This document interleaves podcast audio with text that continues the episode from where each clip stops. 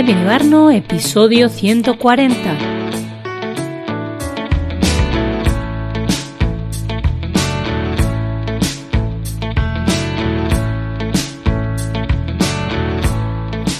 Bienvenida, bienvenido al podcast de Stepien Ibarno. Un espacio para hablar de arquitectura, productividad, identidad digital y muchísimo más. Cada semana estaremos por aquí con un nuevo podcast para ti.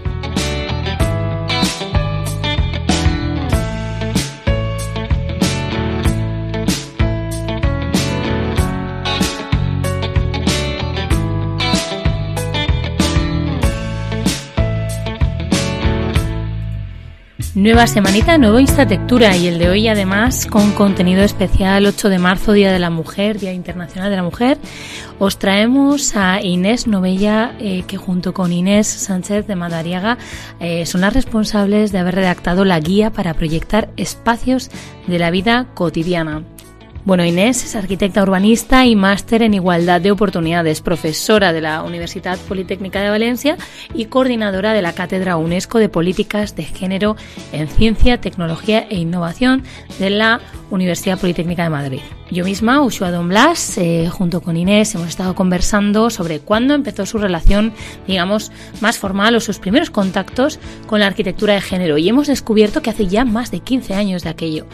Por supuesto, hemos buceado en la reciente guía que Inés Sánchez de Madariaga y ella misma acaban de publicar gracias a la Generalitat Valenciana y hemos conversado del extenso trabajo de investigación que llevan detrás, de los descubrimientos más importantes que han realizado en este proceso, de la aceptación que está teniendo la guía entre el profesorado, alumnado y también profesionales del sector en apenas dos semanas desde su lanzamiento.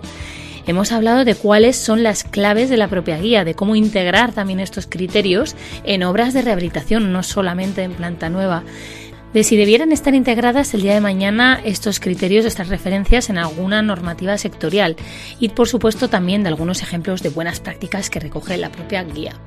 Inés también nos ha dado algunas recomendaciones para aquellas personas que estén interesadas en profundizar en este campo y nos ha dicho que tres libros no deben faltar en nuestra biblioteca sobre arquitectura y urbanismo de género. Por otro lado, mi compañero Darío Núñez nos ha adelantado las cosas que tenemos encima de la mesa en este Pienibarno para esta semana tan especial.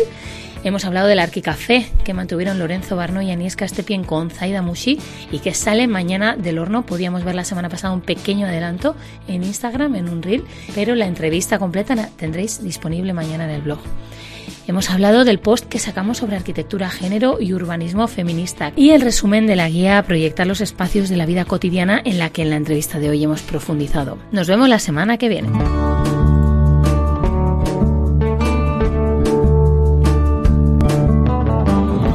Buenos días a todas, buenos días a todos. Hoy una semanita más en Instatectura y tenemos con nosotros a Inés Novella. Ella es, eh, bueno, con quien hablaremos de proyectar espacios de la vida cotidiana, una guía que recientemente acaban de sacar eh, en el que explican eh, con criterios de género el diseño de una vivienda, ¿no? se trata de una guía que ha sacado la Generalitat Valenciana y que ella, Inés Novella, junto con su compañera Inés Sánchez de Madariaga, han tenido a bien redactar. ¿no? Una guía, vamos, que en esta semana además es imperdible. Entonces, bueno, antes de todo ello, damos paso a nuestro compañero Darío Núñez, con quien haremos un repasito de la semana en este Pinibarno, que lo tenemos ya por aquí a Darío. Darío, buenos días. Tienes que estar ahí. Es que no es una semana muy, pero que muy intensa. Hola Darío, ¿qué tal? ¿Cómo Hola, estás? Compi, ¿qué tal? Muy bien. ¿Y tú? Pues muy bien también aquí, con una semana, una semana cañera. Sí, sí, a tope. Además, siempre el 8M sí, en este claro. muy especial. Llevamos unos años preparando contenido específico, que ya, sabemos que debería de estar este contenido siempre presente, pero es verdad que nosotros también hacemos ahí, eh, bueno, un pequeño impulso, ¿no? Para que estemos más presentes todavía, con nuestras gafas moradas y con nuestros tonos morados. Sí. Cuéntanos qué eh, pues nada, tenemos de la semana pasada, porque ya como que llevamos todo el mes, ¿no? Un poco a lo mejor que casi antes preparando esta semana, ¿no? O quizás, no sé. Yo, yo es que lo considero ya como el mes de marzo completo, ¿no? Marzo entero. y, dentro de poco será febrero y será abril, ya verás. vamos a ir. Eh, tenemos un post, Arquitectura, Género y Urbanismo Feminista, que está muy bien. eh, voy a leer una frase y voy a hacer una reflexión. Vale. ¿Vale? Un poco el resumen es desde la escala de la gran ciudad hasta la más doméstica y pequeñita, cómo puede ser la, de nuestra vivienda.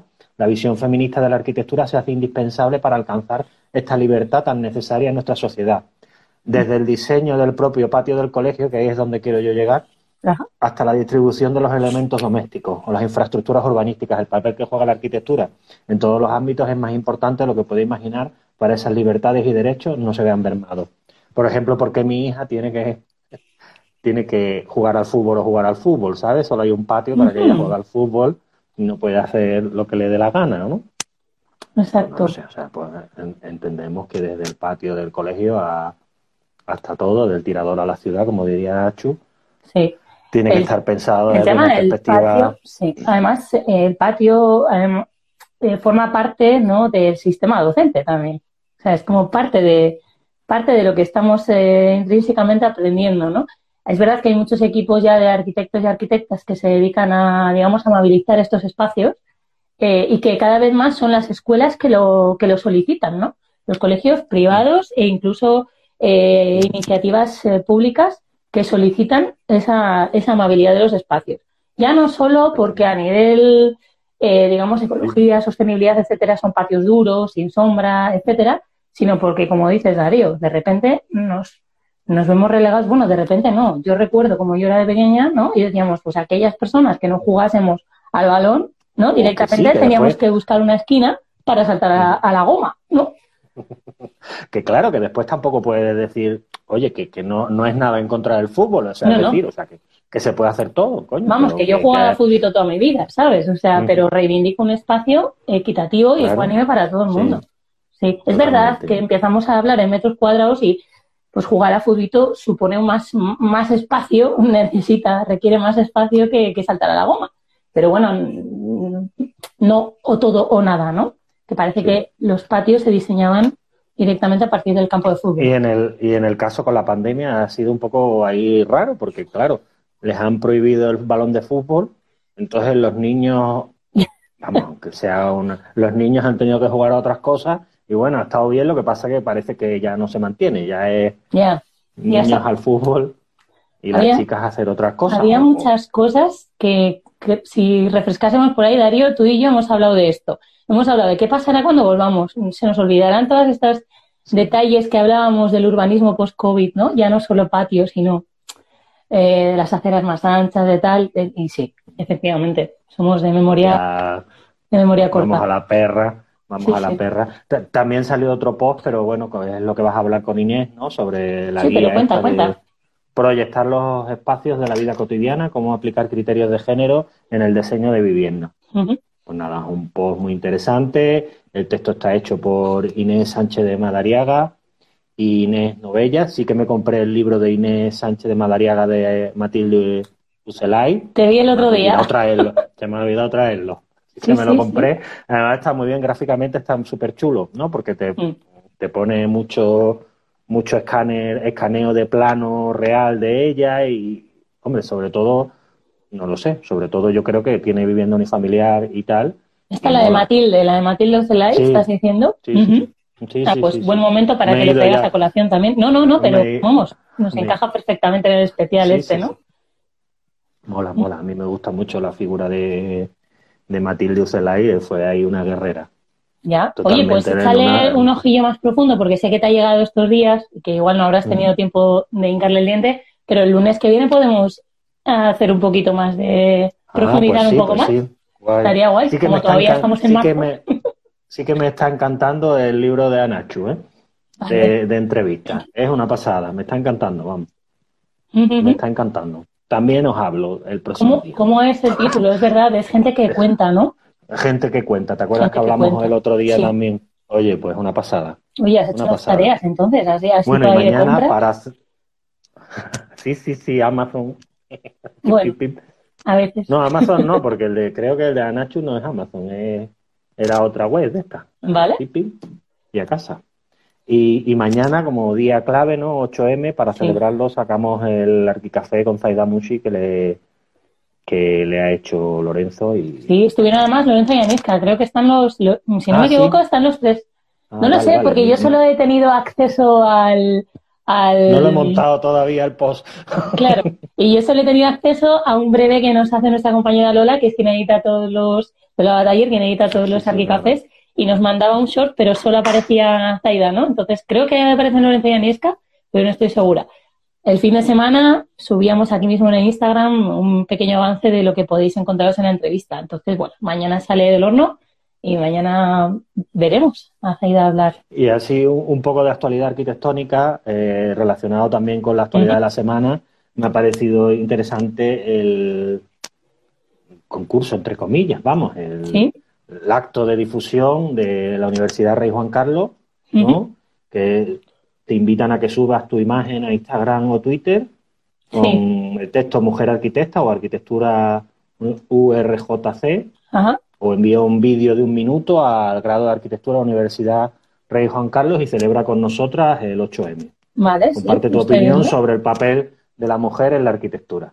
Bueno, todas estas iniciativas siempre, siempre me Pues- parecen interesantes visibilizarlo y que, que se oiga lo que tiene la gente que decir. Así que animar a la gente. No hace falta ser estudiante, ¿no? Podemos ya ser un poco más cascas. Talludito, como dice mi suegra. más. Talludito. Vale, pues le echaremos un ojo y hoy animamos a la gente a que participe porque cuantas más experiencias eh, compartidas ahí, pues más enriquecedor saldrá todo. Claro. Qué bueno. Bueno, pues vamos a dar paso, si te parece, Inés. ¿Y Sí. tienes alguna pregunta para ella? Como si Ay, te Dios, que no me la he preparado. Me no me la he preparado. ¿Qué dices? ¿Qué- Ay, Dios, Dios, Dios. A ver, Inés, me está dando un Algo error de invitación. Me cachis en la mar. Además, justo estaba hablando con ella para, para que no hubiese ningún problema, pero a veces pasan estas cosas. Inés, si puedes, a ver, entra eh, o sal y vuelve a entrar de estas cosas que dicen los informáticos, ¿no? De apaga y enciende. Pues Sí, eh, sí, eh. sal del directo y vuelve a entrar. A ver si nos sale la invitación y si no, será un tema de actualizar la app. Nos ha pasado, ¿eh? Más de una vez. Además, aquí en directo tener que el invitado invitada a actualizar su aplicación de Instagram. Nosotros, como estamos todas las semanas, quieras que no, estás aquí. Sí, te veo, lo que pasa es que no me deja invitarte. Intenta enviarnos tú la invitación, a ver si por casualidad sale por ahí. Intenta participar en el directo. Si le das a la camarita, creo que te aparecerá la opción. Estas cosas, ¿verdad? Yo el otro día que me compré el móvil nuevo estaba yo temiéndolo. Ah, Que saliera en el directo y no, y no pudiera. Ya ves. A ver, no sé si nos has escuchado, Inés. Intenta darnos, enviarnos tú la invitación, porque a mí no me deja. Me sale un, me sale que no puedo invitarte. Además es una guía que, si no me equivoco, acaba de salir hace muy poquito tiempo y, yo creo que va a ser referencia. A ver, que es como decía nuestra compañera Marta Calatrava en el post en el que hacía el resumen de la guía, ¿no? Hacía como sacaba algunos pantallazos, ¿sí? ¿No puedes? Intenta salir y vuelve a entrar. Sí, a Laura, Laura también dice, a ella también le pasó. ya te digo que nos ha, nos ha ido pasando, o sea, es normal. Al final Instagram va haciendo sus, sus actualizaciones y, y a veces estamos así. Intenta salir Inés y actualizar la aplicación. Simplemente darle a, actualizar al Instagram desde el App Store o el, o el este de Android o de, de, de iOS.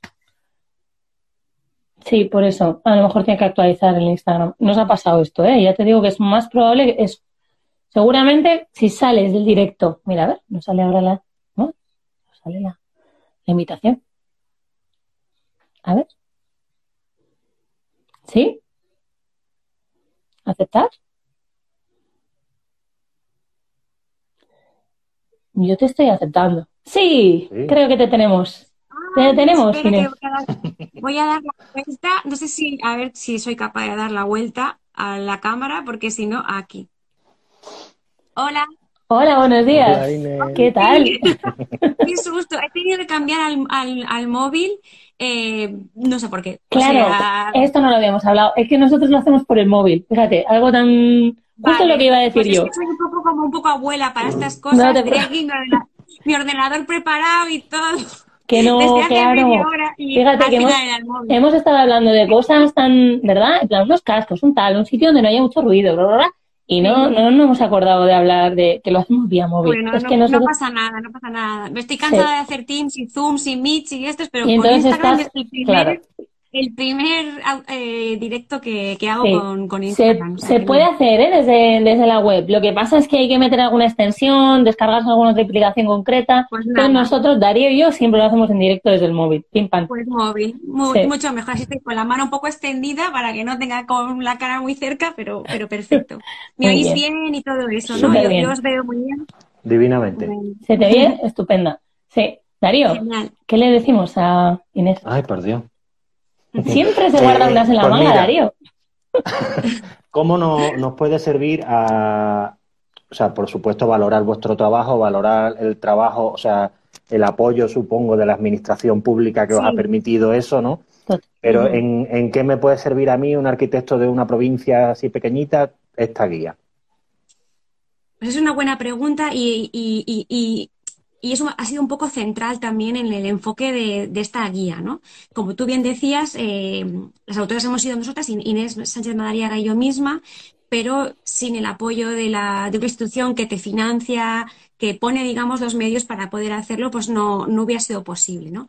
Y involucrar a una administración pública eh, va directamente eh, dirigido a responder a esa pregunta que tú acabas de hacer, ¿no? Es decir, em, es un dinero público que se ha gastado para que sea útil. Y esa era la obsesión todo el rato que teníamos eh, de eliminar todo, todo lo que fuera no superfluo, pero digamos menos directo o menos de aplicación, ¿no?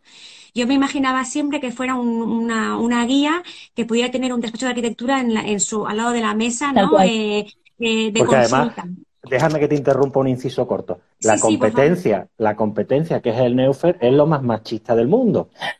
Pues sí. así, es, así es.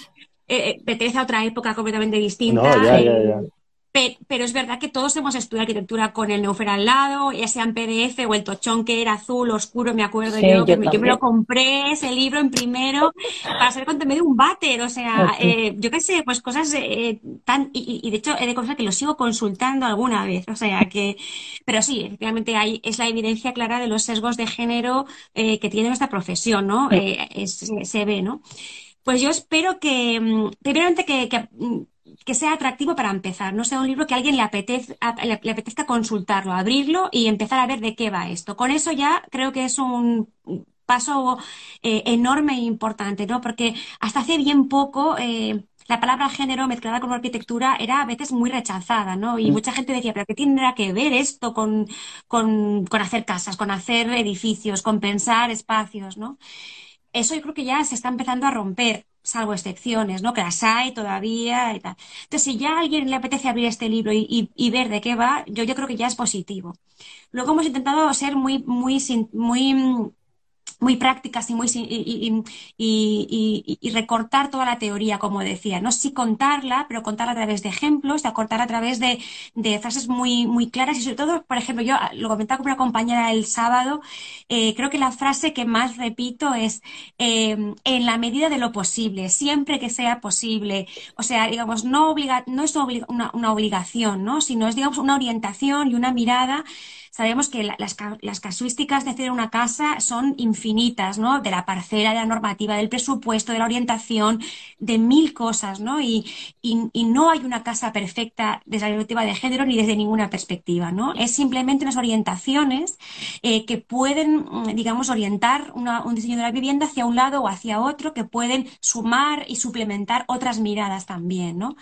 Eh, también hay el esfuerzo de hacerla ilustrada en la medida de lo posible otra vez, ¿no? hubiera estado bien hacer más ilustración, pero bueno, hemos llegado hasta donde, hasta donde hemos podido con muchísimo esfuerzo. O sea, hay más de un año de trabajo en esta, en esta guía.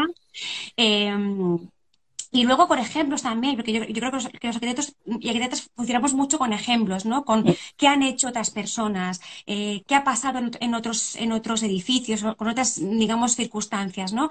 Y extraer de ellas aquello que nos pueda venir bien eh, a nuestro proyecto, ¿no? Nuestro presupuesto, nuestro cliente, nuestra normativa, que también está ahí, ¿no? Porque era un poco, pues también dar como, como unos criterios, pero orientativos, ¿no? Y como decía, abrir la mirada hacia esta nueva tampoco tan nueva, pero sí, digamos, a lo mejor innovadora, eh, eh, manera de, entender lo que es el espacio más importante, más importante que es la, la, vivienda, el hogar, ¿no? Totalmente. Darío. Muy bien. Hay que... sí, sí, sí. No, pero es que es verdad. Claro, no nos ha dado mucho tiempo a profundizar en la guía porque eh, bueno, llegamos a estas referencias, página 140. O sea, tenemos una buena guía, ¿eh? que no estamos hablando de ninguna tontería. Entonces, hay que ir poquito a poco, pero es que, mm, digamos, yo me la veo ahí de mesilla, no de mesilla de noche, sino ahí en el despacho, ¿no? O sea, te, la ves como en al lado. Y, y, creo que entre ejemplos, entre referencias y también el tema gráfico, que siempre, esto es otro, otro tema que también hablamos últimamente con unas compañeras que son expertas y están dedicadas en accesibilidad y accesibilidad también visual. O sea, no solo accesibilidad eh, espacial, sino que también seamos, y aparte que, que, somos, nosotros, eh, nosotras, eh, los arquitectos, arquitectas, somos gráficos por naturaleza, ¿no? O sea, nos va a entrar mucho más fácil la información visualmente.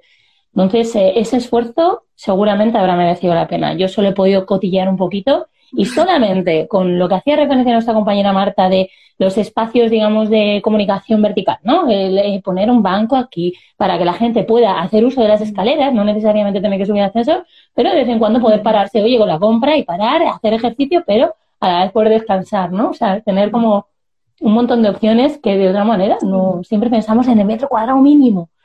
Sí, sí, claro. Yo, bueno, mm, yo estoy muy contenta porque, por ejemplo, también desde hace, lo presentamos hace dos, dos semanas, creo que, que, fue, eh, estoy muy contenta porque, por ejemplo, ya varios alumnos míos, yo, doy urbanismo en la, Escuela de Arquitectura de Valencia, pero claro, mis alumnos también hacen proyectos, ¿no? En la estructura de proyectos. Y ha habido muchos que me han dicho que le están utilizando en sus clases de proyectos. Eh, los, los, los, los, profesores, o sea, lo ponen como ejemplo, hacen clases enteras con la, con la guía. Pues yo ya creo que ya, ya me puedo morir tranquila casi, ¿no? Porque, o sea, que sea utilidad, ¿no? Total. Y me llamó una, eso ya me, me emocionó mucho, ¿no? Porque que quieras que no, al final se trata de que llegue a la gente que va a hacer casas. Eso es lo más importante de todo. Y, por, eso está en abierto, por eso la Generalitat también ha querido ponerlo en abierto y, era una parte de, ofrecer como un poco servicio ¿no? a, la, a, la, sociedad en su conjunto. Y luego me llamó una, una, compañera mía de la carrera que ella sí que ejerce como arquitecta de batalla, vamos, la, la que está ahí en la, en la trinchera de la arquitectura, y me decía, Inés, me he bajado tu guía, eh, me, he, ido hasta la página no sé cuántos, me dijo, pero quiero que sepas que ya va a haber una casa en Ontiñén que va a tener un banco en el rellano. Y digo, bueno, pues, pues, pues, mira, pues otra, otra cosa, ¿no? Entonces yo viendo que la gente lo, lo utiliza, lo hace suya y la pone en práctica, cada uno desde como buenamente pueda y desde el lado que le toca de poner las cosas, ¿no? Porque al final lo decimos siempre, ¿no? Eh, esto de hacer ciudad, de hacer espacios, eh, es una cosa mm, multilateral, o sea, intervienen muchísimas profesiones, muchísimos eh, agentes, ¿no? Construyen la ciudad y el entorno en el que vivimos. Hay que llegar a todos los frentes y también por eso tiene un poco carácter también de divulgación, de que haya gente que no necesariamente sea del mundo de la arquitectura, eh, pueda informarse sobre esto, ¿no? Y también, pues, elegir una vivienda que sea mejor para, para, para, su vida, ¿no? Para su familia, para su hogar, del tipo que sea. Y yo creo que también, vamos, ahí me voy a esforzar yo si a ver si puedo, tiene que llegar también al sector privado, ¿no? Digamos a a los promotores, a la construcción, que tienen un papel eh, importantísimo en el sector de la vivienda y que no podemos dejar fuera de toda esta mirada innovadora, como decía. Total, totalmente de acuerdo. Mm. Darío se va, Darío nos deja para, que, te hagas... Para que, para que te hagas más grande. ha sido un placer ¿eh? y, enhorabuena por tu trabajo. Ya estás descargando de la guía, si no lo has hecho ya, Darío. Sí. Chao. Nos vemos el lunes que viene. Bueno, Inés, pues ahora nos quedamos tú y yo mano a mano. Inés es arquitecta urbanista, máster en igualdad de oportunidades, actualmente profesora en la Universidad Politécnica de Valencia y coordinadora de la Cátedra UNESCO de Políticas de Género en Ciencia. Quiero decir, tenemos ahí un currículum gordo, ¿eh? junto con tu compañera Inés Sánchez de Madariaga, las dos Ineses. Eh, menudo, menudo power, ¿eh? de autoras, coautoras en, esta guía. Entonces, bueno, la tenemos aquí para que nos explique efectivamente cómo ha sido este arranque, que ya nos está diciendo que ha sido emocionante, porque en dos semanas que lleváis desde la presentación, pues ya habéis visto claros ejemplos que se está utilizando, que la gente lo, lo está valorando. Bueno, nosotros te contactamos rápidamente, ¿no? también gracias a, Alberto Alonso, que, que, es nuestro compañero y nos da muy buenas referencias siempre. Eh, la guía se describe, eh, o sea, bueno, eso es financiada como de la Generalitat Valenciana. Hablábamos de lo importante que es que las instituciones públicas apoyen este tipo de, trabajos, porque si no, al final es muy complicado a nivel privado, incluso a nivel eh, administración, a nivel, me refiero, a nivel universidad, ¿no? Para cuando conseguimos una subvención para poder sacar un proyecto de investigación, que me imagino que esto tendrá detrás un gran proyecto de investigación, hablaremos de esto. Pero bueno, ¿Cómo arranca tu interés o en qué momento te encuentras tú con, de forma especial, digamos, con la arquitectura de género? Pues arrancó hace mucho tiempo, hace 12 años, casi 13 ya. Sí, pasa rapidísimo. Pues mira, yo acabé, eh, pues estudié la, carrera de arquitectura en Valencia, una carrera típica como la de cualquier eh, otra escuela, eh, pero mm, me acabé en el año 2000 2007-2008 la, la, carrera en plena, en plena crisis eh, del, sector. Em, pero yo había tenido la suerte totalmente eh, azarosa de irme de Erasmus a Estonia. Y en Estonia, que es un idioma parecido al, finlandés, la única manera de estudiar algo en inglés, porque el estonio, como digo, es imposible de aprender en, en un año, era un, un, un máster de estudios urbanos, ¿no? Enfocado más no tanto al urbanismo, sino más bien a estudios que vienen de las ciencias sociales aplicado a la, a ciudad. allí me apareció Jane Jacobs, me apareció Jan Gell, me apareció toda esta serie de, de miradas hacia la ciudad desde las ciencias sociales, ¿no? Y ahí, yo ahí dije, es que esto es lo que yo quiero hacer. Y, y eso era año 2005-2006, cuando yo estuve en, en, en, Estonia de Erasmus. Y eso fue el, el cambio en mí, me puse a buscar cosas que podía, que podía hacer.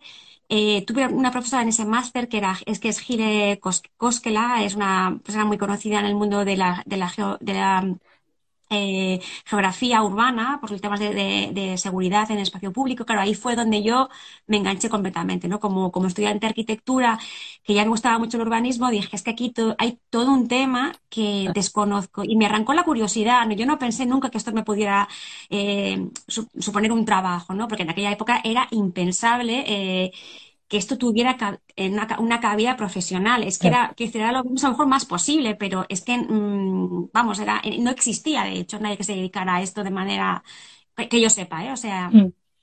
muy poquita gente y en grupo y viviendo muy mal, ¿no? Como por ejemplo eh, con, Punsis, por ejemplo, que ya empezaban ahí, pero desde luego pues sin tener lo que tienen ahora, ni muchísimo menos, ¿no?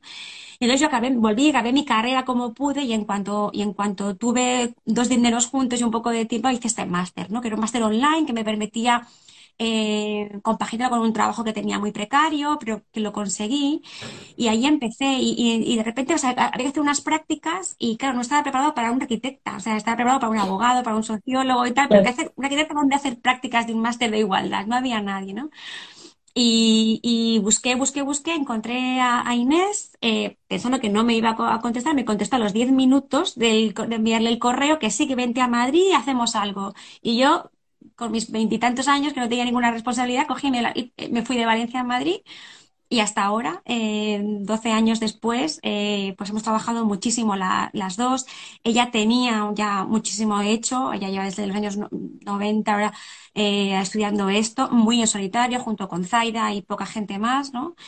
Lo que sí que es muy importante dejar claro es que mm, eh, si hemos llegado donde hemos llegado hasta ahora es porque hay un trabajo eh, de, de, las pioneras muy arduo, muy árido, porque hasta estado también muy solas, pero muy, muy muy serio y muy sustancial, muy académico, muy con metodologías propias, con una investigación muy seria desde hace más de 30, 30 años, ¿no?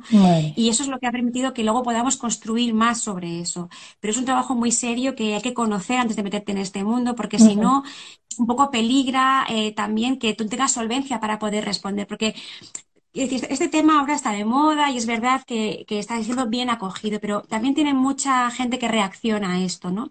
saber responder bien, saber encontrar, eh, digamos, la, base teórica que hay detrás de todo esto es muy importante para argumentarlo bien. Yo, por ejemplo, no hubiera sido capaz de escribir esta guía jamás tan sintética, ¿no? Y tan directa sin todo lo que lo que hemos investigado previamente, ¿no? Conocer muy bien las cosas te permite depurarlas y, e ir, creo, a lo sustancial, ¿no? Sin dejarte nada importante, eh, y eso es muy difícil. De hecho, lo más difícil para mí en esta vida ha sido depurar. Es lo más difícil de todo.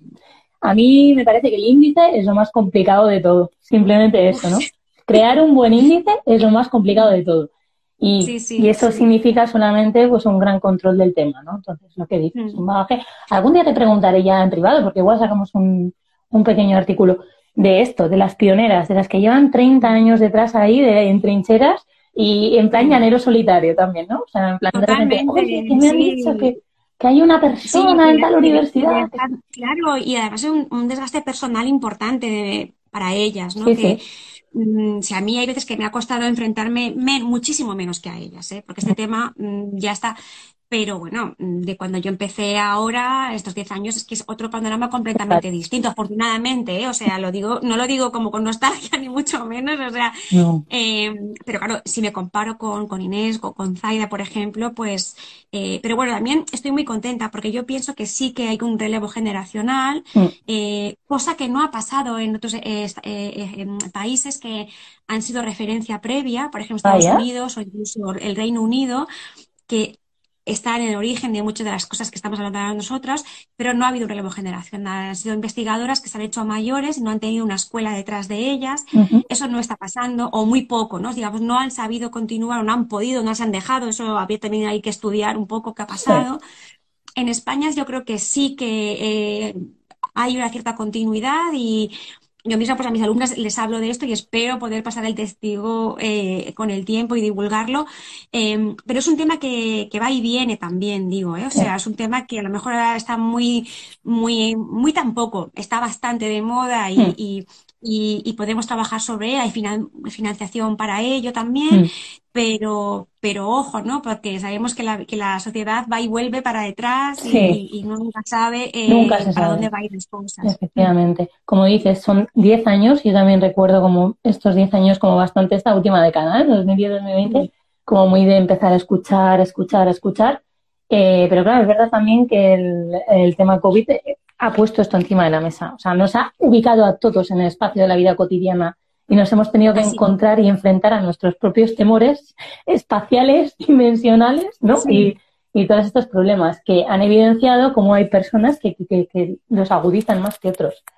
Entonces, eh, ese quizás también ha sido ahora un impulso fuerte. Bueno, ese junto al movimiento 8M que sin duda eh, en los últimos años también ha sido muy fuerte, ¿no? Y se ha hablado pues de manera más Sí, mm. sí, esos dos temas, ¿no? Eh, y de hecho, mm. sí, en la guía creo que lo dejamos claro desde el principio, las dos grandes em, patas de esta cuestión de género y vivienda tiene que ver, por un lado, todo el tema de, digamos, de la vida cotidiana, es decir, como un espacio doméstico que absorbe tantísimas actividades variadas, cambiantes, heterogéneas, eh, imprevistas, muchas de ellas al cabo del día, como podemos con el diseño, con las herramientas tradicionales de una arquitectura arquitecta, eh, apoyar esa, esa, actividad cotidiana de las personas en toda su diversidad y entendiendo que cada persona tiene necesidades diferentes Ahí hablamos mucho del tema de la, de la eh, versatilidad de los espacios, por ejemplo, ¿no? Y de, y de, priorizar ciertas cosas frente a otras, solamente intentar darles valor, eso por un lado, y el otro gran pata es el tema de la seguridad, ¿no? Que tiene más que ver con la implantación del edificio en su entorno, con las zonas comunes, etcétera, ¿no? Y que también ahí salta un poco la escala urbana, si me apuras, ¿no? Total, sí, sí. Y esas dos, esas dos grandes patas, pues hay dos hitos en recientes en la historia reciente de España, que es el tema de, de la manada, del 8M, que han sido como como eh, acelerones sobre, sobre, el tema, ¿no? Eh, también con cuidado hay que manejarlo, porque a veces esos acelerones mm, crean resistencias. Vox es un ejemplo reactivo a todo esto, es evidente. Em, y luego todo el tema pues, de, la, de la pandemia, ¿no? que de repente nos vimos todos obligados a estar en el, en el entorno doméstico, estudiando, eh, trabajando, jugando. Eh, es decir, lo que hacen muchas personas fuera del mundo productivo en, su vida cotidiana lo hicimos todos los que estamos en el mundo productivo. Y ahí mucha gente se dio cuenta de la, de la importancia que tiene cuidar los espacios domésticos ¿no? y la cantidad de horas que se pasa la gente en ciertos lugares eh, y, y, y, lo, y, lo, importante que es atender a, a, a esa realidad cotidiana de las personas, ¿no? Total. Supongo que esto, como dices, ¿no? Pues aparte de, todo el bagaje, toda esta, ¿no? De todo este estudio, 30 años, tal, no sé qué, tú desde que arrancas y en 2005, desde que te encuentras de repente con esas primeras referencias allá en un país ajeno y tal, y empiezas a tirar de los hilos y dices, bueno, quiero acabar la carrera porque me apetece bichear por aquí. Bueno, pues supongo que todo esto forma parte de un proceso de investigación y como tal habrá habido algún hito, algún momento de descubrimiento especial para ti que para vosotras. Eh, hablo a ti, pero en extensiones a, a, tu, a tu maestra y compañera Inés Sánchez de Madariaga. Eh, mm. ¿Podrías decirnos algún dato que te ha hecho, que te ha sorprendido, que digas, ostras, ¿y esto? Pues mira, nosotros trabajamos, claro, al trabajar en la cátedra UNESCO, eh, nos, centramos, no hacemos otra cosa más que estudiar temas de género e igualdad en, en estos campos, ¿no? Entonces tenemos el privilegio de poder profundizar en, muchos temas, ¿no? Eh, también la responsabilidad, porque hay muchas veces que yo noto mucha responsabilidad encima y, eso es bueno y malo a veces también, ¿no? Pero hay una cosa que nunca se me olvidará y es eh, que fue además al poco de yo trasladarme de manera definitiva a Madrid en el año 2013, eh, invierno 2013-2014, eh, acabamos de arrancar un proyecto europeo que se llamaba Trigger, que era una serie de proyectos europeos que lo que hacen es buscar em, políticas de igualdad. Es decir, aquí es el tema de, mm, de trabajar el tema de la igualdad de oportunidades entre hombres y mujeres en campos científico-tecnológicos, entre ellos la arquitectura y el urbanismo. ¿no? Entonces, lo primero que hicimos, nada más empezar el proyecto, fue hacer una investigación profunda de cuál era la, situación de las mujeres en, la Politécnica de Madrid, ¿no? Muy, muy profunda por, por escalones, de, eh, por, por, jerarquía, pero también por horizontal, es decir, por escuelas, escuelas técnicas, ¿no? Nosotras sabíamos, intuíamos, porque lo que teníamos ya estudiado, que eh, la Escuela de Arquitectura de Madrid iba a ser una cosa importante de analizar, porque es la escuela más feminizada, más feminizada sin duda alguna de toda la UPM, también la que lo hace desde hace más tiempo, es decir, hace más de 20 años, que es una situación de cierta paridad o, mucha feminización, y queríamos tener los números de saber qué es lo que pasaba en las capas altas de la, de la, de la jerarquía académica, ¿no? Y esperábamos un número alto, pero cuando hicimos todos los cálculos matemáticos para encontrar lo que se llama el índice de techo de cristal, que mide cuánto le gusta más a una titular ser catedrática, es un número que, utiliza la Comisión Europea para poder medir, nos salió que ocho veces más. El número más alto de toda la UPM de las escuelas que matemáticamente podíamos calcular, porque por, cómo está la fórmula matemática, cuando hay una parte residual no te sale un número, ¿no? Entonces, las que había mm, matemáticamente posibilidad de, calcular con, seriedad en el, número, eh, era la más alta, pese a ser la escuela con mayor número de mujeres en la base y que además desde hacía más tiempo, más de 20 años, había una situación de, digamos, de, normalización de la mujer, e incluso paridad, incluso algunos años mayor número de, alumnas que de alumnos. Es decir, que ya había habido tiempo para, como mínimo, como mínimo, empezar a mitigar el techo de cristal. Pues no solamente eso, sino que había una reacción a eso y se había engrosado el techo de cristal. Nunca se me olvidará. Y nunca se me olvidará ese dato que nos pilló totalmente por sorpresa. Mm. Sabíamos que iba a ser gordo, pero no tan gordo y no tan diferente a los demás. Y nunca se me olvidará la cara de los vicerrectores de aquel momento cuando lo vieron. O sea, fue demoledor.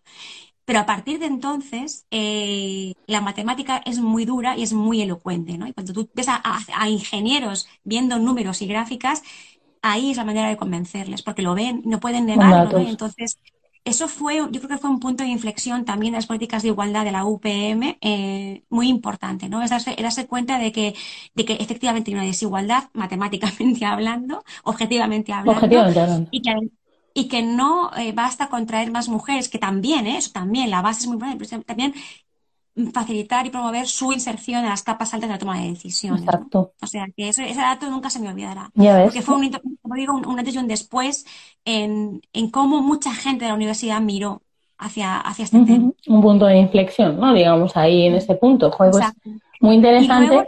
Volviendo a la conversación que tenías con tu compañera anteriormente, conocer a Matilde Ucelay. No personalmente, pero mm. su biografía en detalle. Conocer su vida personal y profesional en paralelo eh, de la mano de Inés. Y ya estamos comprando el libro de Inés, pero rapidísimo. yo lo recomiendo muchísimo acercarse a la figura de Matilde como arquitecta, como mujer en el momento que le tocó vivir mm. y lo que le pasó a ella. ¿no? Yo creo que la figura de Matilde yo siempre le he dicho a Inés, esto es un guion de película. O sea, yo siempre he pensado que la vida de Matilde se tiene que llevar a, una, a, una, a una biopic, a una, porque a través de una figura de una mujer que casualmente es arquitecta, pero podía ser otra cosa. Es decir, eh, te cuenta la historia de, la España eh, del siglo XX prácticamente.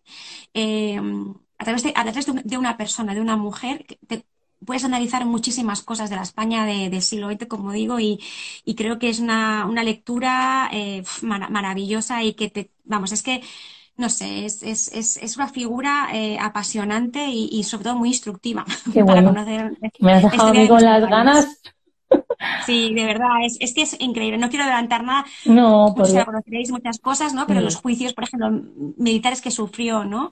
Em, dicen muchas cosas, ¿no? Lo que es la, mm, digamos, el, castigo político, ¿no? Y la represalia, la represalia, incluso las capas altas de la sociedad, porque ella pertenecía a una clase alta en comparación con, con la mayoría de los españoles, y pese a eso, eh, bueno, pues eso, las políticas de aquel momento tenían clarísimo dónde estaba el papel de la mujer eh, a, todas luces, ¿no? Entonces, es muy, muy, muy interesante conocer la figura de Matilde. Qué bueno.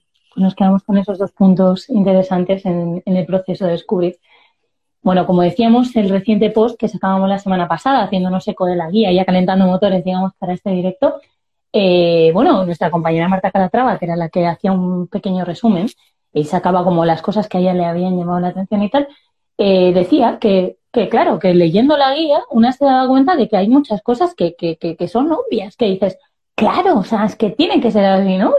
Pero a la vez te dabas cuenta de un montón de ejemplos que te rodean que no las cumplen, que si fuésemos con un checklist de mm, no cumple criterios de género, ¿no? Pues nos encontraríamos con un montón de edificios arquitectónicos o de espacios arquitectónicos que no cumplen, ¿no?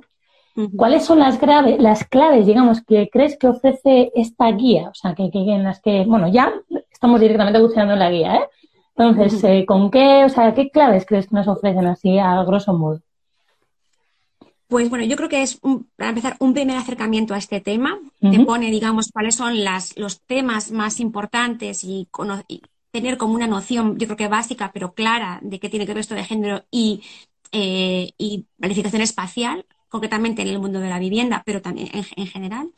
Y luego está em, organizada de manera muy, muy sistemática, ¿no? Primero la escala del edificio, es decir, vale, cuando yo empiezo a diseñar un edificio, pues a, la escala, digamos, de parcela, de ubicación del volumen en la, en la parcela, siempre, por supuesto, normativa mediante, si esto es evidente, ¿no?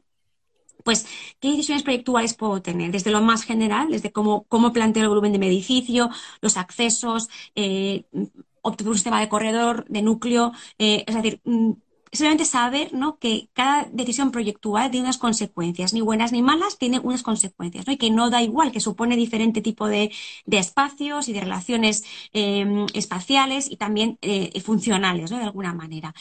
Mm, ¿Cómo está el tema de los, espacios comunes? ¿Qué pueden albergar? ¿Cómo podemos, a través del diseño espacial de las zonas comunes, mejorar la experiencia del usuario barra usuaria de mi edificio? la gente que vive ahí, ¿no? Y todo eso se reparte también luego, esa esa mirada hacia ya la unidad residencial, ¿no? ¿Qué tipo, pasando antes por qué, o sea, ¿Cómo está el tema de la diversidad en las, en las tipologías eh, de unidad? Eh, ¿Mejor unificar, mejor diversidad, eh, más diversidad? ¿Qué tipo de mínimos de diversidad en las tipologías debería de incluir una promoción, promoción en la medida de lo posible, siempre esto subrayado, por supuesto, ¿no?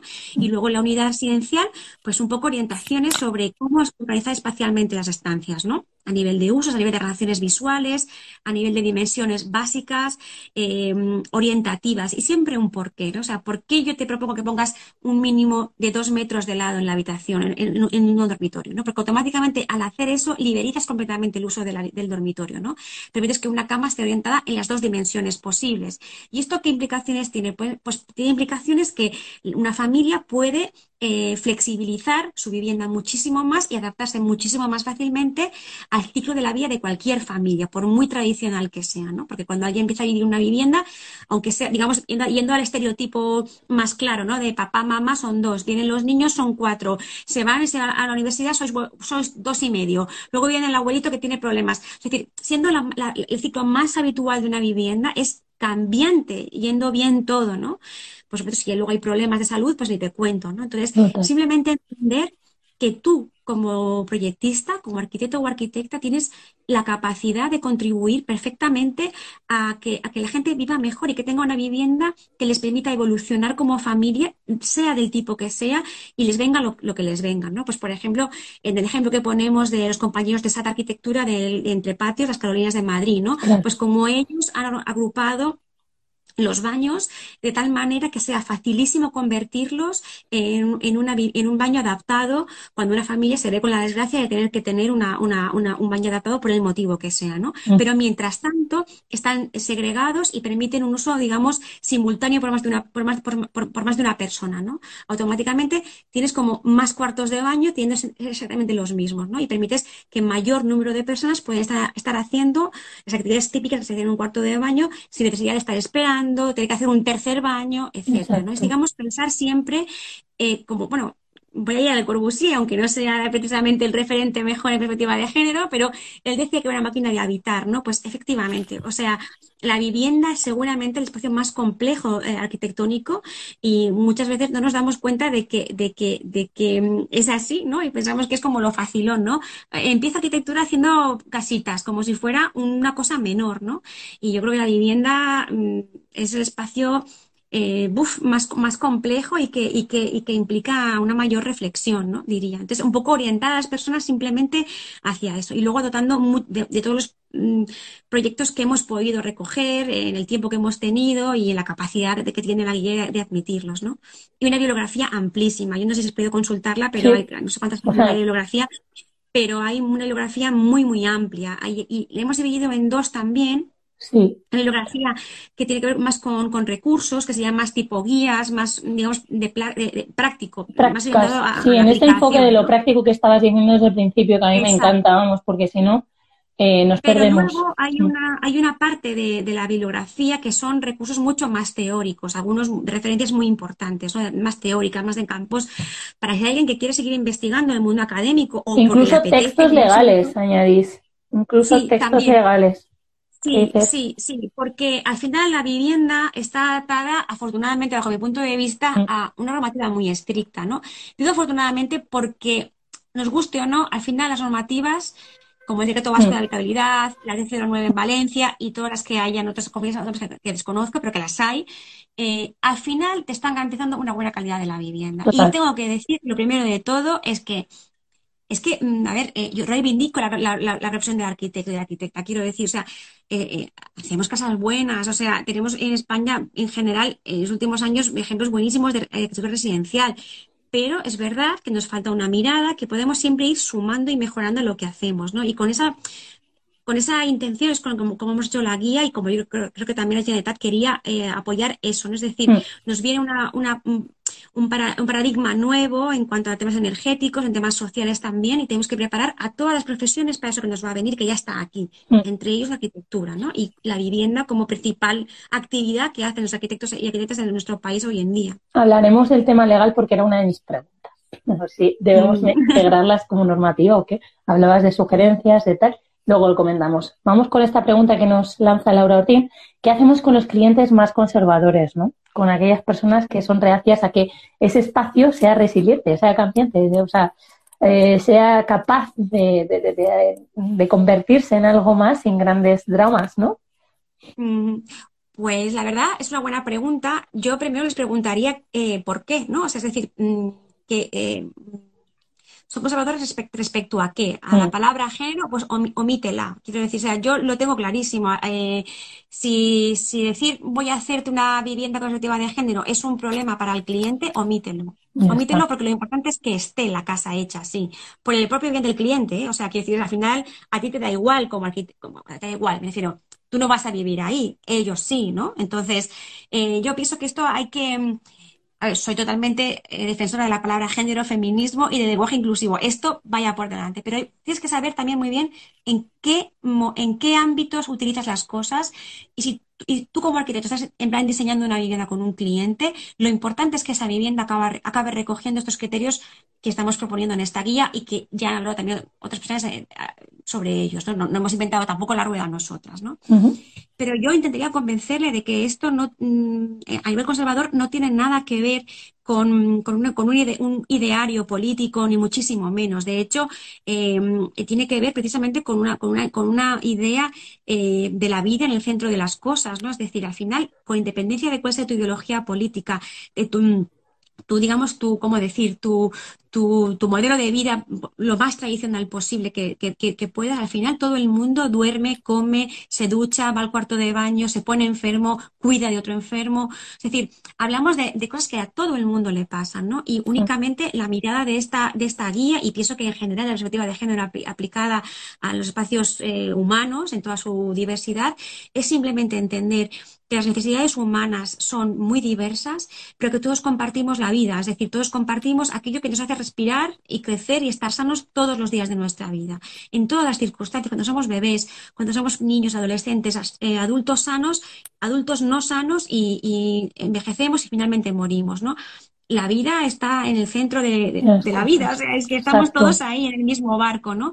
Y pienso que atender a esa parte que nos cuida, esa parte que, nos hace estar todos los días despierto es, es sumar a la vida de las personas con independencia de lo que piensen y cómo, y, cómo vivan, ¿no? Mm. Y yo lo orientaría siempre así, ¿no? A la cotidianidad, a la necesidad de vivir mejor todos y todas, simplemente, ¿no? Mm. Yo aquí creo que apoyarse, por desgracia, en, bueno, en el encierro que hemos sufrido con la pandemia es una buena excusa le digo a, Laura directamente, con que te escudes en... Pero no te das cuenta de lo que hemos vivido, que necesitas un espacio. más, ya está. Hay que utilizar herramientas, ser estratégica para, o estratégico y al final eh, si tú crees en esto, eh, yo, yo creo, yo creo que realmente lo que propone esta guía, se llame como se llame, creo que hace casas mejores. Mm. Lo creo de verdad, no porque lo haya escrito yo con Inés, sino porque lo, pienso objetivamente que es así. Eh, y, vamos, y también, mira, yo también tengo mucha experiencia eh, con formación a técnicos, entre arquitectos y ingenieros, cursos que hacemos de formación. A, gente, a veces son hombres mayores que les pilla todo esto lejísimo. Conservadores, ¿no? Lo siguen. Claro, y también porque se sienten como diciendo, ostras, yo llevo 50 años siendo arquitecto o ingeniero de lo que sea, y ahora me dicen que todo lo que he hecho mal eh, está mal. No, claro, o sea, claro que no todo lo que he hecho está mal. Eso es muy importante, claro, pero aquí no venimos a, desmontar para volver a hacer, no es eso. Es simplemente eh, actualizar, eh, complementar, y muchos de ellos, de hecho, no puedo decir, o sea, no he tenido malas experiencias, al contrario, al final la gente em, explicándolo bien, de esta manera inclusiva, sin ataques, sin todo esto, eh, la gente lo, incorpora, porque es que, como decías tú antes, es que es lógico, cuando te vas a leerlo y dices, pues claro, o sea, si es que todo el mundo vive, es que no estás contando nada nuevo, pero esas gafas, ¿no? Que nos ponemos, no te, las puedes, no te las puedes quitar y ya está. Es que no, no, no, no es nada más. No hay que ser tampoco beligerante en estas cosas, sino explicando tal y como es, con tranquilidad eh, bien argumentado, por eso decía anteriormente, no hay que inventarse nada, está todo muy pensado, mm. muy argumentado académicamente, cógetelo eso, defiéndelo y, sale solo prácticamente. Mm. Además habláis en la guía de las buenas prácticas, como decías, ¿no? Tenía ese interés especial en que fuese algo práctico, ¿no? Y que y decías además al principio de la conversación que consideras que los arquitectos arquitectas somos muy de, de referencias, ¿no? De ir en busca de esas referencias reales que existen, etcétera. Entonces tenemos, si no me equivoco, un, dos, tres, cuatro, cinco, seis, siete referencias potentes. Eh, pues mira, te iba a preguntar, ¿no? Si considerabas que actualmente, que ya nos has adelantado algo, porque dices que en estas dos semanas que lleva la guía, digamos, presentada y, digamos, en la, en la sociedad, eh, te has encontrado con alumnos tuyos en los que ya están implicados en, el ámbito del proyecto, ¿no? Ya no en urbanismo, donde tú eres docente, sino ya te estás dando cuenta de que en proyectos lo están utilizando. Entonces, está claro, y no creo que sea por la novedad, que la gente ya está intentando ponerse esas gafas con una razón.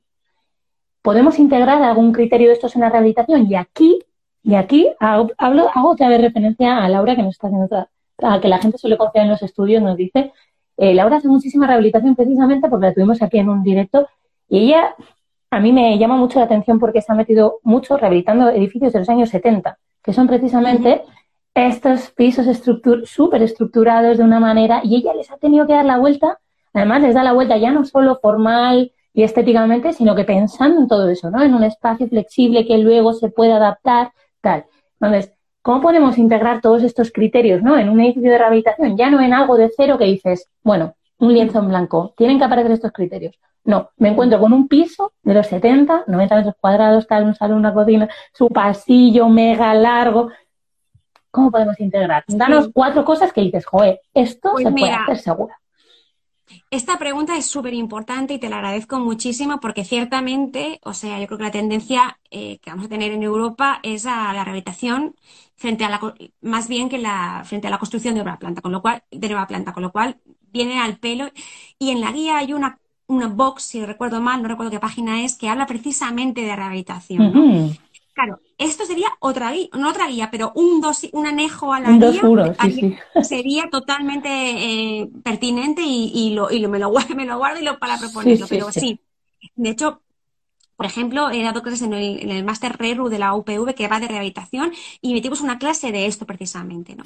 Bueno, pues aquí, para empezar, pues depende de dos cosas. Primera, de qué tipo de edificio tengas, de, de qué edad sea ese edificio, pues tendrá unos problemas o tendrá, o tendrá otros, ¿no? Y luego de la normativa de patrimonio, que también es muy importante. Hay ciertas mm. cosas que son mm, de protección patrimonial, no será el caso a lo mejor de las de los años 70 de, Laura, pero sí que, por ejemplo, pues en varios mejor del ensanche o de que tienen ya un grado de protección, hay cosas que no se pueden hacer tal cual, ¿no? Habrá que adaptar a la normativa que tienes. Mm. Pero, por ejemplo, así, eh, por, por, ir a cosas concretas. Sí. Hay una cosa evidente que es el tema de la accesibilidad, es una cosa que deberíamos de intentar poner el ascensor, bajar los, bajar los, los, eh, los zaguanes, la medida de lo posible, mejorar las escaleras, eh, los pasos eh, de las puertas. Todo ese tema que es, digamos, anterior a las normativas que tenemos ahora de, anchos mínimos, de accesibilidad mínima, todo eso actualizarlo al, al estatus mínimo actual en la medida de lo posible, como siempre, ¿no? Porque ahora hay edificios que no te cabe. Si no te cabe, no te cabe. Que es que no, no hay que morirse, pero sí mirar hacia ahí y llegar hasta donde te permita la persistencia que tú tienes, ¿no? Eso a nivel de zonas comunes. Luego, por ejemplo, también comentamos en este ejemplo eh, la, la, la, el reuso, reconversión de espacios de antiguas porterías, por ejemplo, algo así, para ubicar esas zonas de, eh, uso común que hablamos de, ellos en la guía, ¿no?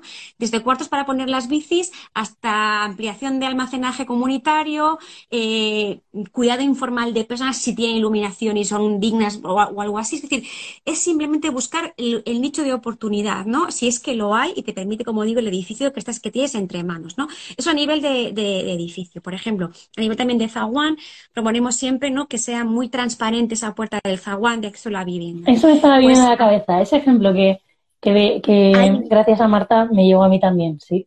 Lo de sacar a pues la línea de fachada, ¿no? Ese vidrio de portal claro. y evitar. Se puede, te lo permite patrimonio. Que, que, lo cambies, lo cambias si te llega el presupuesto, si te, si te, permite la normativa.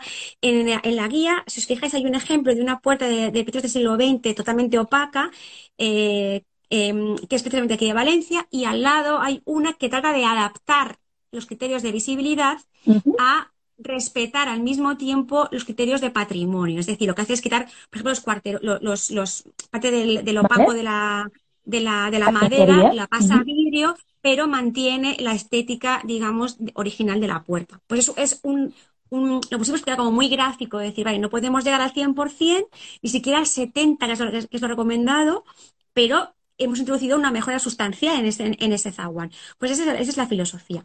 Y luego a nivel de las, de las unidades, eh, ya la, unidad, residencial, pues es sobre todo pensar en cómo puedes darle con los mimbres que tienes, ¿no?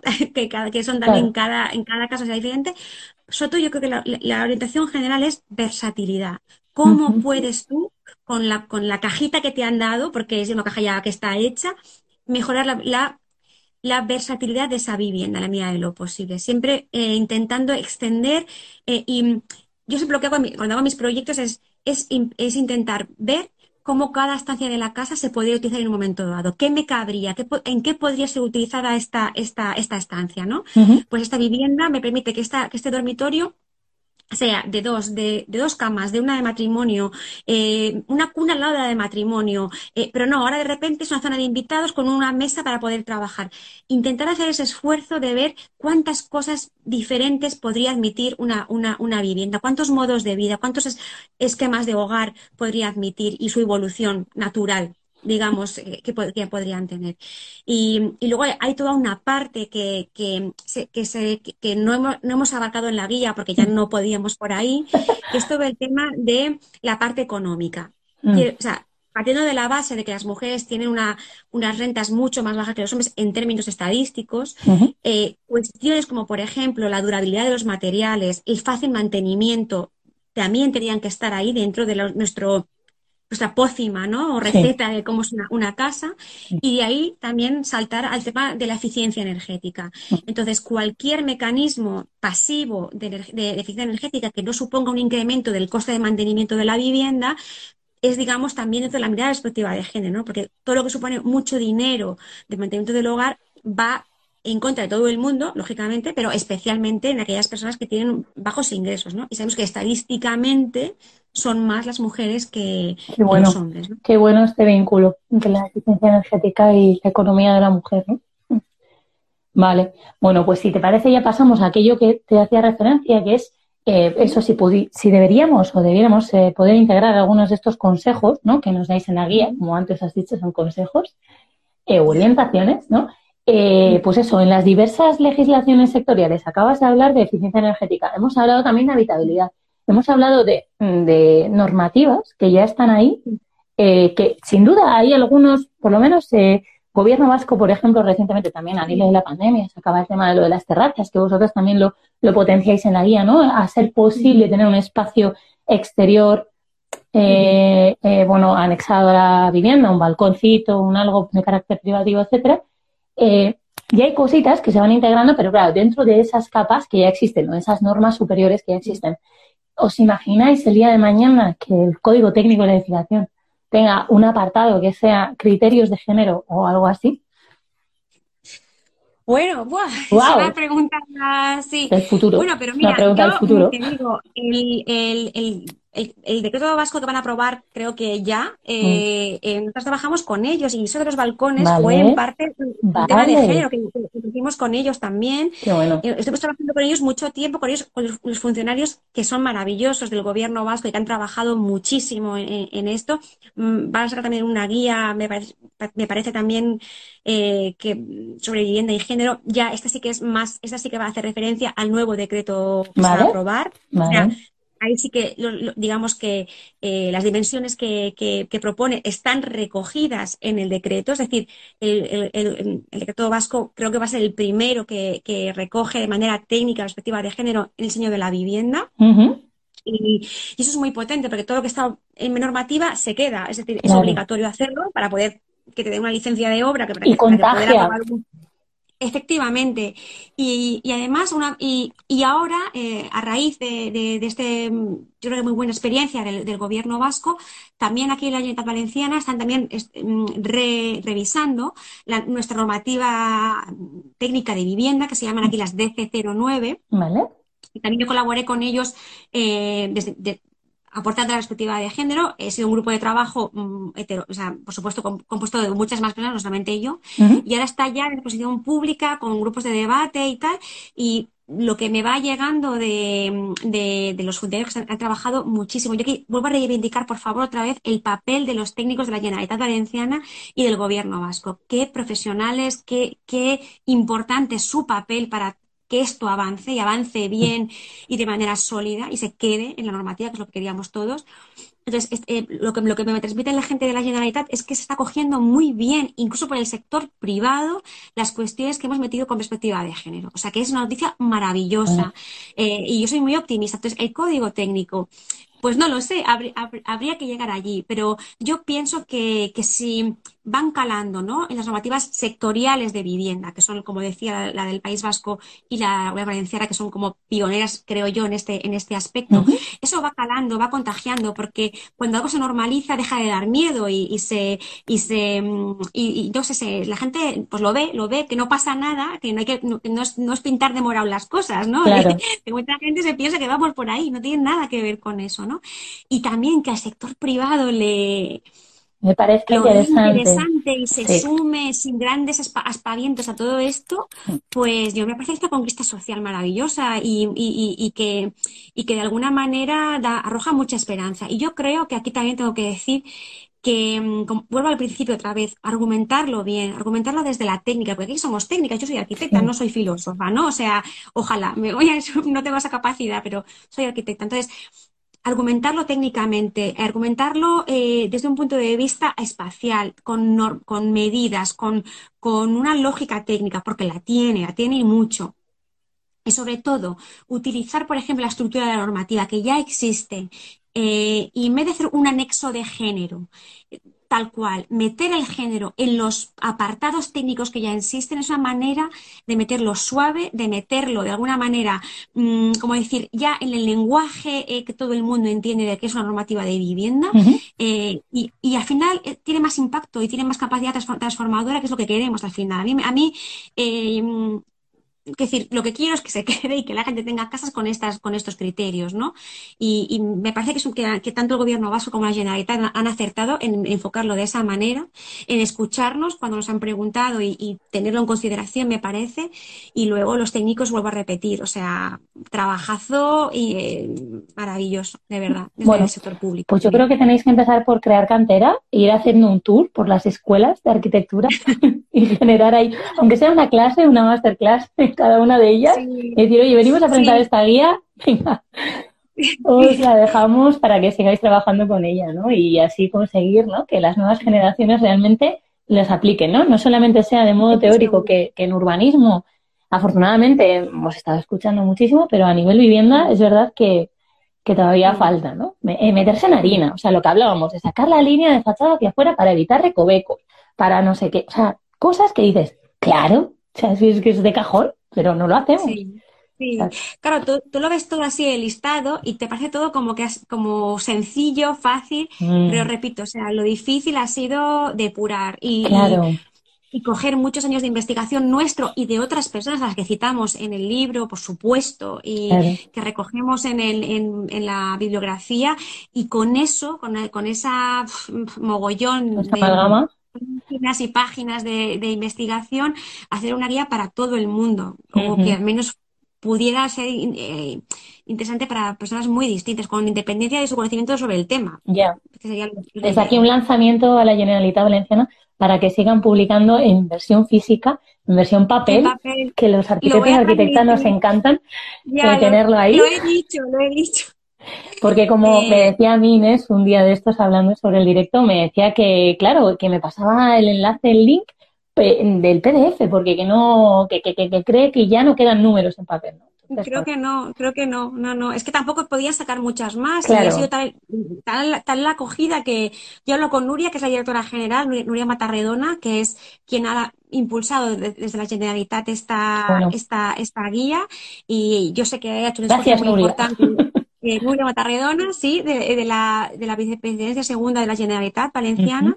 Yo sé que ha hecho el esfuerzo personal mm. también para que todo salga para adelante, pero luego, es muy complicado todo esto. O sea, aquí una vez una vez mm. sale, ¿no? Pues eh, te parece todo muy fácil, pero eh, mm. los que estamos dentro sabemos que no siempre todo va como nos gustaría y que, y que hay, y que y que han sido épocas también muy convulsas, que os voy a contar, ¿no? a nivel político, a nivel social, sanitario, ¿no? Eh, y que, y sí, que, quizás había otras prioridades que no se planteaban. Claro, y, al final esto es un, trabajo en equipo, eh, como tiene que ser las cosas, por otro lado también. O sea que, Vale, pues si te parece, para ir cerrando, ¿Qué recomendarías a esas personas, a la gente que nos esté escuchando, que nos vaya a escuchar luego? Porque recuerdo, esto luego va en formato vídeo, podcast, post, en el blog, tal, va en newsletter. O sea, que esperemos que mucha gente escuche hablar de vuestra guía. ¿Qué recomendarías a la gente que nos esté escuchando o que esté interesada, interesado en el tema, eh, en aplicar estos conceptos eh, o, que o, que, o que quieran ¿no? profundizar de manera más formal ¿no? Eh, en, esta, en esta temática. ¿no? ¿Se puede dar lugar a un campo interesante de algún máster más concreto, alguna formación más específica? ¿Qué les recomendarías? A ver, yo creo que eh, el tema de género aplicado a la vivienda o al urbanismo no da para un máster como tal. No, no hablamos de una cantidad de conocimiento para como un máster. Eh, nosotros sí que, sí que hacemos summer, summer, schools, hacemos formaciones, hacemos eh, asignaturas, eh, hacemos conferencias, hacemos muchas cosas que intentamos siempre comunicarlas. Entonces, yo estar atento un poco a, las cosas que se puedan ir haciendo. Tenemos muchas ideas en la cabeza, pero bueno, no, no siempre se pueden materializar. La lectura siempre. Yo, por ejemplo, pues recomiendo, el primer libro que yo me leí eh, fue el libro de Madariaga. Eso es con la que cerramos. Tres libros que nos recomiendas, que no pueden faltar en nuestra biblioteca. Pues mira, yo empezaría, eh, que no es el más, el más nuevo, pero sí creo que sí que es el que te da como un panorama, si no te importa leer un poquito más muy general, que es el, el libro es, está también en PDF abierto, eh, si lo googleas te sale.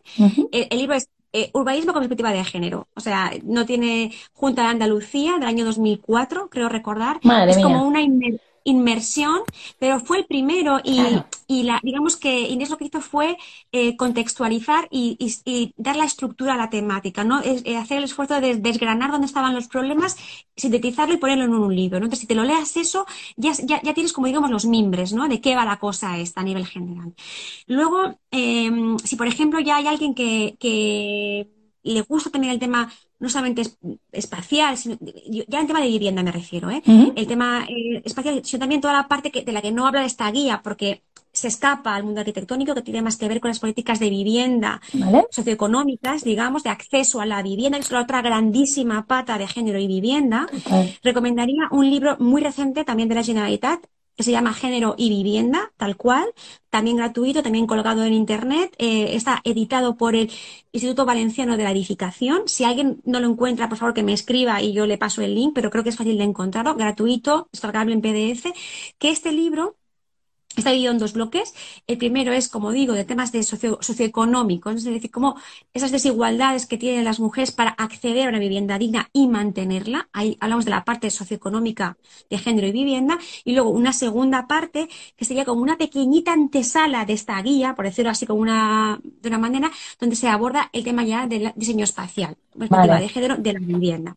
Y a un tercer libro ya para un poco quien esté más en este tema, yo recomiendo absolutamente un libro de 2013 que se llama Fair Share Cities, ciudades compartidas justamente, que es un compendio de artículos por las mujeres que más saben de este tema, las pioneras a nivel europeo, eh, cada una de un tema distinto. Hay, ejemplos de Italia, ejemplos de eh, Alemania, Austria, por supuesto Viena, Escandinavia, eh, Reino Unido, ¿no? Entonces, es una panorámica europea, a veces comparativa también de los temas principales, como una puesta al día ya a un, nivel superior. Así que esos tres niveles de... Madre mía, ya te digo, sí, sí iremos profundizando. Y aquí me ha venido a la cabeza cuando hablabas de, del tema del derecho a la vivienda, etcétera, de mis compañeras las urbanas de colectivo de Pamplona, que también llevan trabajando desde los años 90 y que el año pasado las traíamos en tal día como hoy o, mañana, no, tal día como hoy, creo que era también un 7 de marzo, las traíamos, traíamos a Ana Enguita para hablar del documental que acaban de sacar de vivienda, Gerundio de Vivir, que va precisamente del problema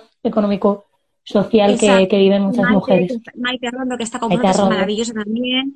O sea, quiero decir, eh, sí, hay muchas personas trabajando en este tema. Yo, te digo cosas de estos libros, pero hay más, ¿no? Sí, sí, no, me venía a la cabeza en ese momento que has hablado de a nivel político-social, y dicho, ostras, aquí el documental este también. Y, bueno, y esto vinculado a, la peli de, de Matilde Ucelay, ya me quedo a, ya que me quedo en modo cine, ¿eh? Hay algún guionista, director de cine que nos esté viendo o algo, Pues a mí se me ha ocurrido una, se me ha ocurrido el nombre de Irache Pérez, le voy a hacer llegar este, este bueno, ella trabaja ahora en Sevilla, pero es cineasta, ha hecho muchas cosas y sobre todo es como muy, eh, está también muy concienciada con el tema de género, etcétera, o sea que pues es un le voy a hacer llegar. Vamos, yo, yo lo veo, yo lo veo. lo veo desde hace muchísimo tiempo, o sea que... Qué bueno. Qué bueno, Inés. Pues mira, nos hemos ido de la media hora, si no te lo crees, llevamos casi, podríamos decir, una hora ah. hablando, pero es que hoy, hoy era muy especial, hoy era importante, habría que dedicarle este tiempo y encima, bueno, como se ha notado, es un tema que me apasiona. Entonces, esperemos que tenga mucha acogida este directo, te, iremos comentando. Cualquier referencia que consideres tiene que aparecer también en el post o lo que sea, nos lo dices porque eso será información que compartamos al final a gente que en algún momento llegue a, esta, a, nuestro artículo, ¿no? Inés, Muy un placer. Mi correo está siempre abierto eh, para si alguien tiene alguna duda o algo, por supuesto que me escriba. Lo haré, responderé lo antes posible. A veces no tengo mucho tiempo, pero vamos, que estamos aquí para, para empujar el tema y para ayudar a quien lo necesite. Y nosotros no tener miedo a este tema, eh, porque una vez te metes no sales. Eso ya sé, eso sí que Lo, lo, que lo puedo decir. Y estaremos pendientes de esas pequeñas formaciones, workshops de verano, etcétera, que, organizáis, porque sin duda es también una buena forma de entrar, ya no solo lectura, sino también de entrar en contacto con gente, eh, colectivos que estén, digamos, en la misma línea que tú, ¿no? Muy bien, Inés. Pues muchísimas gracias, por tu tiempo. Gracias por invitarme. Y enhorabuena por vuestro trabajo, ¿eh? En extensión a Inés Alfredo Madariaga. Te lo digo. Un abrazo. Un beso. Nos vemos el lunes que viene. Adiós.